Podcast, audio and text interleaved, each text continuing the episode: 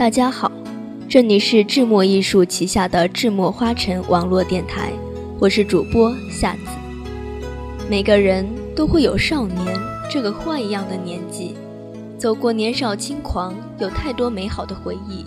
但随着韶华的渐渐逝去，我们快要忘记了那些年我们读过的书、做过的游戏，还有那些年信纸上的旧时光。旧时光缓缓流淌在泛黄的信纸上，一沓一沓的，薄薄的，写起来沙沙作响的信纸，承载着我们青春时代最隐秘、最美好的记忆。生活中的春花秋月和脉脉流沙，一一抒发在笔下，在相传和等待中寄给另一个人。高一时，我和番薯是同桌。别人都一头扎进高中学习的紧张与规律中时，我们两个虽然成绩好，但不怎么听话的乖巧异类被班主任调到了一起。难得有女生和男生像哥们一样能聊到一块儿，所以最初的时候，我们相处的别提有多开心了。不知从什么时候开始，我们之间的气氛变得味道。我发觉他不再像以前那般随意开玩笑、说说闹闹，不分轻重，而是会意味深长地看我一眼，也会沉默整堂课，不说一句话。后来我们被调换了座位，有一个学期的时间，我们没有说话，好像附着一股无名的气，谁都不愿妥协开口，谁也不知道这莫名的情绪从何而来。突然有一天，我觉得纳闷，我们之间怎么会从相熟无忌到陌生的不说一句话呢？我买了一个笔记本，写上赠言，悄悄送给他，大意就是希望还能做回朋友。我的主动示好得到了他的热烈回应，阴差阳错，我们调座位时变成了前后桌，我前，他后，距离又拉近了。高三最后一个学期，对学习从来不上心的我，也深深感受到了高考的无形压力。记得有一堂语文课上，我们温习曹操的《观沧海》一诗，玩笑时我说：“这首诗里有我的小名呢。”番薯就将数学课中排列组合的知识运用到极致，拼出各种可能。我最终没有告诉他答案，他很沮丧。下课后，他把语文书本递给我。里面夹着一封信，这封信彻底改变了我们之间的关系。他终于将他的心迹全部坦白，而我突然遭遇这样的表白，慌乱成一团。我深知我们之间再也做不回朋友，又或许是因为我心里早已经住着另外一个男生。我回了他一封信，用最直白和冷硬的话回绝了他。专心学习，别再心猿意马。他还是会偶尔写信给我，每封信都会折叠成相思叶、新年心等好看的形状，也总是刻意讲笑话逗我开心。我呢，在他那帮哥们眼里，就是一个不识货的女生。喜欢一个人，大约就是这般不理性吧。不会因为他对你多好而接纳他，只在乎一时之间的感觉。因为受到这件事情的影响，他的学习状态非常差，高考考得不理想。我们上了不同的大学，从此天各一方。他渐行渐远，走出我的视线。时隔多年，每次回想起这件事，我都心生愧疚。当时他该有多勇敢和无畏，才敢写信向我表白呀？我却执拗的没有给他任何机会。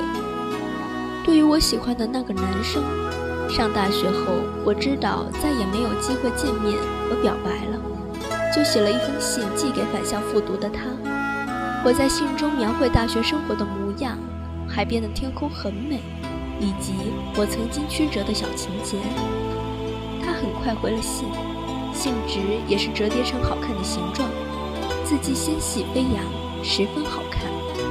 这是我们之间唯一一次通信。我从此心事了然，然后按部就班地开始大学的另一种生活。我依旧写信给在其他城市上学的好朋友，还有一个后来变成男朋友，但在此之前通信了很久的男生。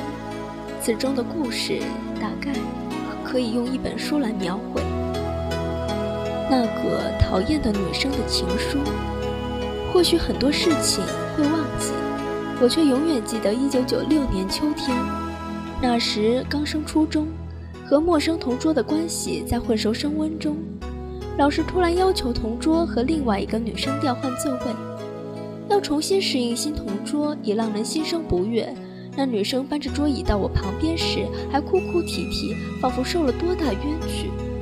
班上的男生围拢过来安慰她，还指责我怎么不安慰她。我何其无辜，对他的印象差到极致，一个讨嫌娇气的爱哭鬼。和新同桌的关系处于非常低温状态，不交谈，不说笑。一下课我就离开座位，对他的主动示好和笑脸视而不见。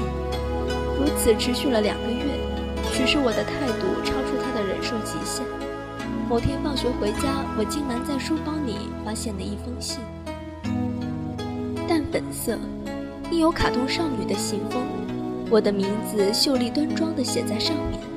信的内容大体是疑惑我的态度为何如此不友善，这让他很难过、很无助之类的。信的末尾，他希望我们之间能有友善的关系。敏感忧郁的年纪，刺猬如我，看着他的信时，心里不期然划过一丝温暖。是夜，我认真回了他的信，告诉他，我讨厌他娇气，讨厌他爱哭，讨厌他做作。一日，趁他外出时，塞到他的书包里，佯装无事，心里却擂鼓轰鸣。这种感觉不亚于初恋所带来的刺激和兴奋。果真，第二天，他回信认真，做出了解释。于是，一来一往，我们将羞于用言辞表达的误解、情思、忧郁和迷惘，一一化作纸上的文字，一起分享，共同解决。互相鼓励，因父母不在身边而觉得孤寂自卑的生活也因此变得欢乐充实。知道我们在通信的同学笑话我们，都已经坐在一起了，竟然还写信，真黏糊。读高中的时候，读不同学校的我们，通过信件交流学习资料，鼓励彼此携手度过黑色的七月。读大学时，曾一度因他因恋爱而疏于朋友不满，写了封信，恶狠狠地责骂他重色轻友。他来信告诉我，我们长大了，有了各自的生活和成长，恋爱并不会影响我们的友情。他的话让我醒悟到自己的幼稚和自私。后来他才告诉我，我那封讨伐的信让他伤心大哭了一整夜。我们一直到大学毕业才停止互通信件。他最初的主动虽让我有些不知所措，如今想来却充满感激。感谢我们感性爱写情书的时光，让岁月留下青春的痕迹。感谢他的包容和宽厚，我们的人生因彼此更加乐观向上。许多年后，范玮琪的一首歌，一个像夏天。一个像秋天，准确无误地唱出了我们的故事。好了，听众朋友，今天的韶华无声节目到这里就要结束了。如果你喜欢智墨艺术，喜欢智墨花城网络电台，可以加入我们的官方 QQ 群：幺八五二三五五九五。如果您对我们的电台感兴趣，也可以加入我们的电台考核群。三零四二五四六六八，再次感谢您的收听，下期再见哦。